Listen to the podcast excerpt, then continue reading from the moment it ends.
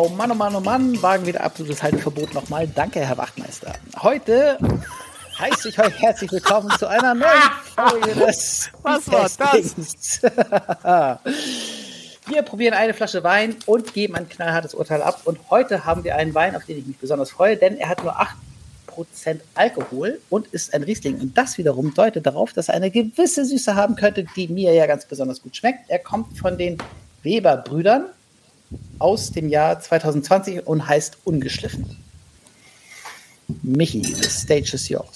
Perfekt. Und kommt von, äh, kommt aus Wiltingen an der Saar, also in dem, hinten steht unten noch groß Mosel drauf, ja, also das ist die ehemals, früher hieß es Mosel, Saar, Ruber als eigenes Gebiet und jetzt bestrebt jeder an sich selber zu sagen, wir sind die Mosel, wir sind die Saar, wir sind die Ruber.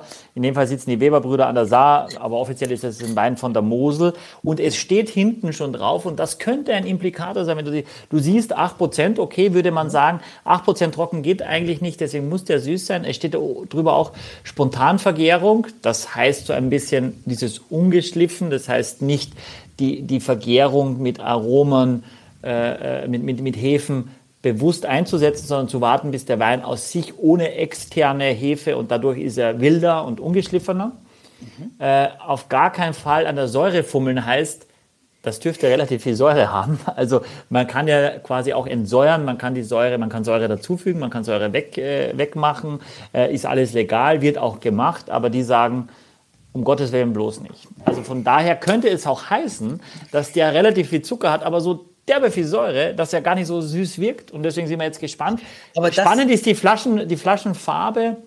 Weil das ist eigentlich dieses Rheingau-Grün, würde ich sagen, so ein türkis-smaragdgrün, äh, wie man das eigentlich aus diesen geriffelten Rheingau-Flaschen oft kennt. Eigentlich eine klassische Riesling-Schlegelflasche. Sorry, Axel. Ja. Nee, aber ich meine, also schon, schon der Duktus der, der Sprache auf der Rückseite, auf dem Etikett, zeigt ja so ein bisschen, dass diese Weber-Brüder offenbar ein bisschen locker unterwegs sind, oder? Ja, eine Dynamik, die wir vielleicht zu vermissen, äh, die wir manchmal vermissen lassen, aber die Weber-Brüder ja. haben sie. Okay. Schon mal sympathisch. Ja. ja. ja. Und jetzt riechen wir rein und was sagst du? Was, sag, was sagt die Nase jetzt? Riecht man süß oder nicht? Nee, man riecht nicht süß, finde ich. Also ich finde, er riecht trocken. Ich finde, man, ich finde, es riecht nach Zitronenlimonade. Ja. Echt? Ja. Und ich, ich finde, ehrlich gesagt, es hat, Obwohl, ja. darf, ich, darf ich sagen, es riecht, boah, es hat gar nicht so richtig was von so einem Wein, finde ich. Es riecht mir zu wenig, also es ist, ich habe so das Gefühl, da ist zu wenig Wein drin. Verstehst du, was ich meine? Und wahrscheinlich liegt es daran, ich habe es allerdings auch schon probiert, ich gebe es ja zu, ich habe es auch schon vorher probiert ist jetzt wirklich der Punkt gekommen, hm. das ist, es ist, finde ich, für mich, Axel wird ganz anders sein, für mich ist das zu wenig Alkohol. Und ich finde, hm. darunter leidet der Geschmack. Es hat nicht die, es hat nicht die Kraft, nicht die, nicht den, äh, nee, es ist einfach, ich trinke es und es ist so ein bisschen, als würde ich staatlich Fachinger trinken. Oh, ein bisschen gemein, ne? Mit, mit, mit so einem.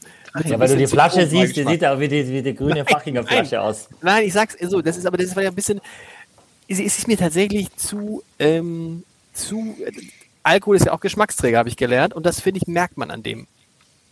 Echt? Aber Axel cool. ganz anders. Ich find's, cool? ich, ja, ich finde es cool. Ich bin gespannt, wie es Axel findet. Weil er hat die Säure, ja, aber er ist, er ist dann schon süß, ne? Also. Ich wollte es gerade runterschlucken, aber dann, äh, nee, ich wollte es gerade ausspucken, aber dann hatte ich schon runtergeschluckt. ups, ups, ups. I did it again. Das ist dieser, dieser süße Schluckreflex. Meine Güte, ey. Ja, ähm, ich bin so ein bisschen hin und her gerissen, weil als ich es dann getrunken habe, im ersten Moment, das ist schon eine enorme Süße, die mir da entgegenspringt.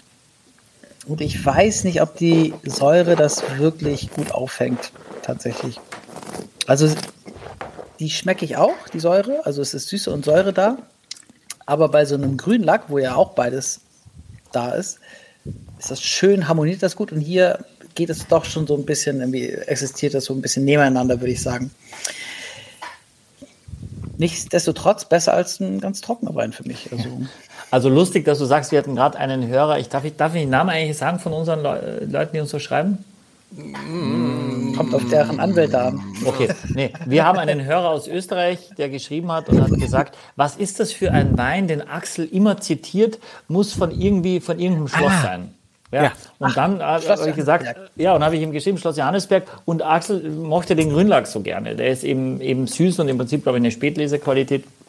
Habe das jetzt rausgesicht und zugeschrieben. Das heißt, das ist für dich die Benchmark an, an süßen Riesling. Kann man das sagen? Das kann man sagen, wobei man dazu sagen muss, das ist, äh, ich, ich habe ihn halt in diesem Podcast getrunken äh, und fand ihn da gar nicht so umwerfend, habe ihn danach aber noch mit Freunden getrunken und es war ein fantastischer Abend und wir waren alle extrem begeistert davon und das hat sich sozusagen wahrscheinlich mit allen Eindrücken an jenes Abends so in mir eingebrannt. Aber es ist tatsächlich so, dass dieser Wein es super geschafft hat, irgendwie eine extreme Süße, also wirklich viel, viel Zucker durch Säure irgendwie in den Griff zu kriegen. Mhm. Und das würde ich sagen, ist hier nicht ganz gelungen. Also ich mag es ehrlicherweise mehr noch, als ich es gedacht hätte. Äh, ich habe so ein bisschen, ja, so, so gelbe Pflaume, Pfirsich, also dieses Steinobst, ja. Und dann, was ich aber mag, ich mag diese 8 Volumensprozent Alkohol. Also ich mag das Gefühl, ich trinke ein Glas Wein und bin aber nicht mal benebelt oder so, sondern habe einfach nur etwas gehabt mit Geschmack, ja, und was, was, was mich irgendwie fordert, was mir Spaß macht, aber was mir keinen Impact macht in meiner geistigen Fähigkeit, nämlich der Alkohol, der immer eine gewisse Schwierigkeit hat. Ich finde es ein bisschen salzig. Ich glaube, wichtig ist, ein, das richtige Essen dazu zu haben, aber das äh, kann ich mir wahnsinnig gut vorstellen, dass ähm, dass, dass selbst ein Salat, der einfach eine gewisse Säure hat, da muss man gar nicht immer die Schärfe suchen. Aber ich glaube, äh, wir essen sehr, sehr gerne zum Beispiel Sushi auch. Wenn ich also richtig mir denke, die Sojasauce, die salzig ist, die, die Schärfe von, äh, von dem Wasabi äh, und ein bisschen Ingwer nochmal, der ein bisschen Frische mit reinbringt und dann den Wein dazu, dann würde ich mich so drüber freuen. Ähm, ja, also ich finde es ziemlich cool gemacht, ungeschliffen, wirkt jung, dynamisch für, für einen süßen Wein von der Mosel, der, der wahnsinnig altbacksch ist in der Regel. Ja, also deswegen mag ich das. Ist das eigentlich ein Versuch der Verjüngung der Kultur? Die Flasche kostet 15,90 Euro. Das könnte ein bisschen ein Problem sein aus meiner Sicht, weil das wäre natürlich toll, wenn das noch, noch auf 99 kosten würde, dann hätte ich gesagt, ist noch mal besser. Aber da ist einfach auch schon Qualität dahinter und die merkst du auch. Das heißt, ich merke hinter der Süße und hinter der Säure einen Extrakt und deswegen mag ich die, die gesamte Konstellation eigentlich sehr, sehr gerne. Finde ich gut. Bin gespannt, da bin ich jetzt sehr gespannt auf die Bewertung. Da wird es wohl sein, dass der Riesling-Liebhaber in unserer Runde zum ersten Mal die schlechteste Bewertung abgeben wird, oder? Also, äh, äh, oder schätze ich mal, ich weiß es nicht. Wo ist denn die zwei? Hm. Oh.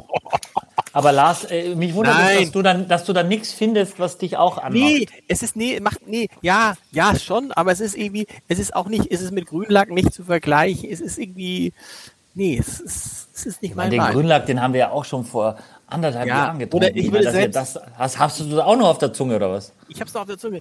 Ja. Wir müssen, Leute, das müssen Leute, wir mal wieder aktualisieren, ey. Wir müssen, ja. wir müssen die Benchmark einfach nochmal. Wir haben noch ja. eine Minute und 50 Sekunden. Okay, Drei, zwei, zwei, eins. Bam. Krass. Acht, sieben und fünf.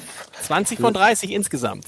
Lars, Lars ist genießgnadelig und hat nur fünf Punkte gegeben. Ich fand, ist es nicht, für mich ist es, für mich ist es einfach wirklich zu wenig weinig. Das ist es. Es ist mhm. einfach, was Michael gut findet. Ich habe kein, er ist mir nicht kräftig genug. Er ist, er hinterlässt nicht, er ist nicht lang genug. Er hat nicht diesen, was ich so, da fehlt, glaube ich, einfach 2% Alkohol. Das ist, glaube ich. Und dann, als Michael sagte 15,90 Euro, das, genau. ja, Punkt. Genau, bei 15,90 Euro ist bei mir auch die Note um einen Punkt runtergegangen, sonst hätte ich, glaube ich, 8 gegeben. Äh, und dafür gibt es halt andere Weine, die halt irgendwie noch, noch besser sind. Also ich denke da zum Beispiel an Erik Manz oder an, an, an Christian Stahl vielleicht. Ähm, und hier ist es dann doch so, dass Säure und Süße irgendwie so ein bisschen nebeneinander stehen und nicht so richtig ineinander greifen, finde ich. Das sag mal Michi, der Weinkenner. Also ihr seid falsch, weil ich habe acht gegeben. Deswegen ist, äh, ich Sehr gut. Oh, wir sind durch. Wahrheit, ja. Oh, ich kämpfe, wir, weißt du, es fällt ja so ein bisschen in die Kategorie Kabinett hinein. Also mit, mit Restsüße, nicht so viel Alkohol, mit einer guten Säure.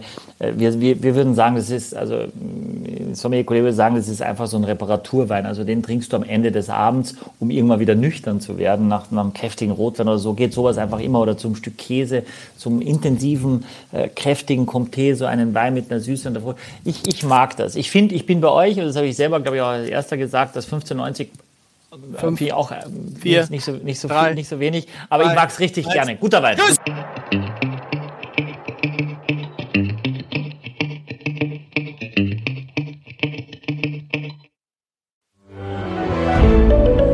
Ein Podcast von Funke.